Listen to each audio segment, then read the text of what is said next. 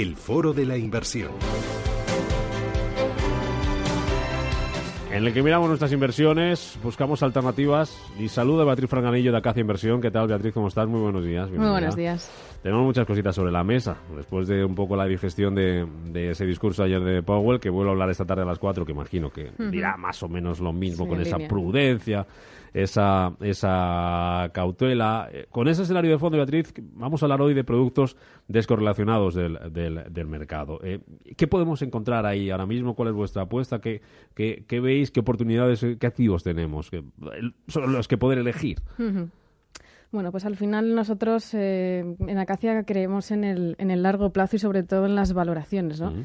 Por eso hay que un poco darle a entender a los inversores que en el rabioso corto plazo no podemos generar muchas veces esa rentabilidad que ellos ansían, pero que si las, si las inversiones se realizan en un buen momento y con buenas valoraciones, eh, sí que se pueden conseguir rentabilidades muy adecuadas ¿no? y rentabilidades buenas en el, en el largo plazo, como decíamos.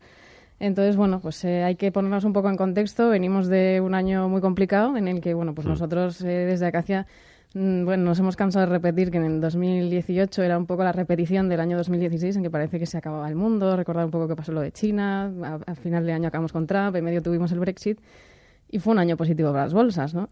Entonces, bueno, el año pasado realmente al final no fue un año positivo para las bolsas, pero sí que es verdad que nosotros fuimos tomando riesgo final de, al final de año con esas caídas y bueno, pues este año el mercado nos lo está, nos lo está premiando, pero es verdad que hay que, hay que ser pacientes y sobre todo pues eso, creer en ese, en ese largo plazo y que al final el escenario no ha cambiado tanto de lo que estábamos hace dos meses, porque hace dos meses teníamos abierto el Brexit, teníamos a Trump, teníamos bueno pues encima de la mesa las mismas prácticamente cosas que tenemos ahora y bueno, pues hemos pasado de, tener pues, las bolsas cayendo en torno a 15 o 20% a ahora mismo, bueno, pues que prácticamente ya están en máximos otra vez. ¿no? En ese escenario, hablando de esos productos descorrelacionados, ¿qué, ¿qué, podemos encontrar y qué ventajas nos van a ofrecer? No sé si, por ejemplo, también en, si vienen turbulencias, si vuelve esa volatilidad, nos van a ayudar a, sobrellevarla, incluso a aprovecharla.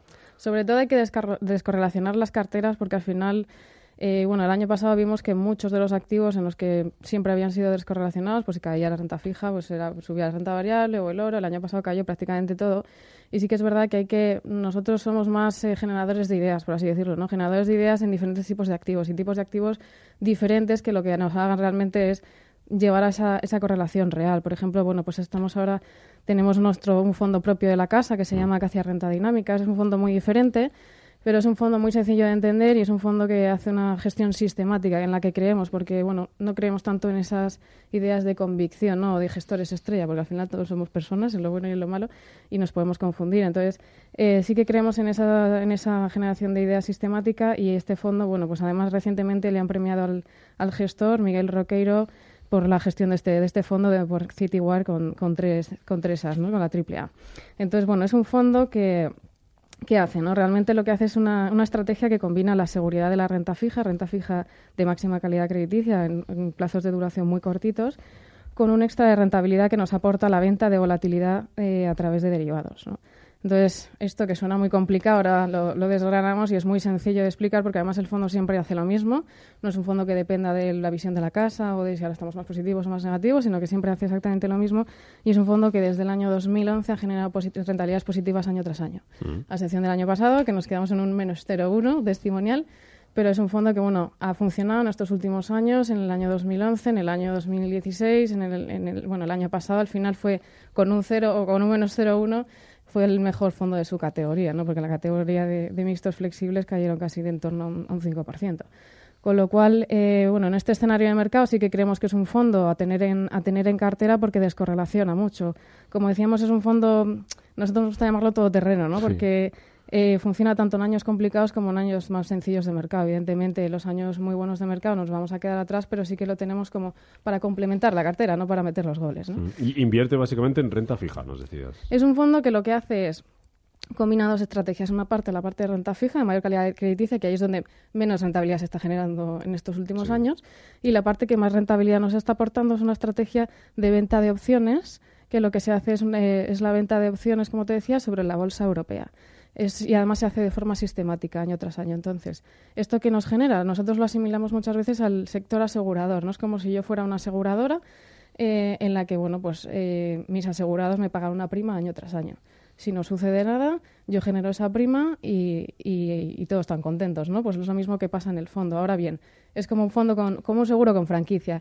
El fondo lo que hace es cubrir del mercado, de las caídas de mercado hasta un 17, un 20%, que es el strike, que es lo que, lo que implica los, los derivados, ¿no? Entonces, ¿qué pasó el año pasado, por ejemplo? Pues las bolsas cayeron en torno a Europa, en torno a un 15, un 18%, y este fondo no llegó a caer, porque esa primera parte de la, de la caída no se la cubre. Con lo cual, esto hace que descorrelacione muchísimo las carteras y, como decía, ha funcionado. No es la eterna promesa de los fondos de retorno mm. absoluto, que estos últimos años, bueno, por los años negativos han caído y los años positivos pues no han llegado a, generar esas rentabilidades positivas que, que tenían que generar. Con lo cual, este fondo sí que ha funcionado y, tiene ya una, una, historia y con lo cual, bueno, pues es algo muy diferente a todo lo que los otros fondos que hay en, que hay en España, ¿no? Luego también nos gustan otro tipo de ideas, como por ejemplo nosotros somos muy de invertir, bueno, pues en, en ideas un poco raras o diferentes, ¿no? Que es la forma de un poco aportar, aportar valor en este sentido. Por ejemplo, ahora nos gusta la idea de invertir en, bonos convertibles. Mm, ¿Por qué? Hay fondos de bonos convertibles, pues porque es un pasito a tener para aquellos inversores que quieran tener un pasito en renta variable, un pie en la renta variable, pero sin tener una exposición muy grande. Nos podemos beneficiar de la parte de la renta fija y también de la parte de la exposición a renta variable. Y además, ahora mismo con la carencia de rentabilidad que hay en la renta fija, son bonos que, que ofrecen un poquito más de rentabilidad. Además, también ofrecen una cobertura de tipos y sobre todo hay una especie de bonos convertibles que se llaman en mercado convertibles quemados, que son aquellos bonos que tienen la opción de compra pues muy agotada ya. Entonces, por la parte de renta variable vamos a ganar muy poquito, pero la parte del bono nos está pagando más que un bono al uso. Mm. Entonces, bueno, pues son nombres un poco diferentes. Eh, para invertir en este tipo de bonos eh, lo, podremos hacer a través de, fondos de inversión que se dedican a hacer esto, ¿no? Especialistas. Por ejemplo, la casa GAM tiene, tiene algún fondo que, se dedica a hacer este tipo de, de, inversiones o la casa UBAM también, ¿no? Además de convertibles, ¿alguna idea más para...? También, para este año. Sí, también eh, estamos muy positivos. Vamos dando un pasito a pasito en función del perfil de riesgo, ¿no? Un pasito más sería invertir en deuda subordinada. La deuda subordinada, bueno, pues como todos sabemos, son, son emisiones que emiten la mayoría, la mayoría de las entidades de crédito.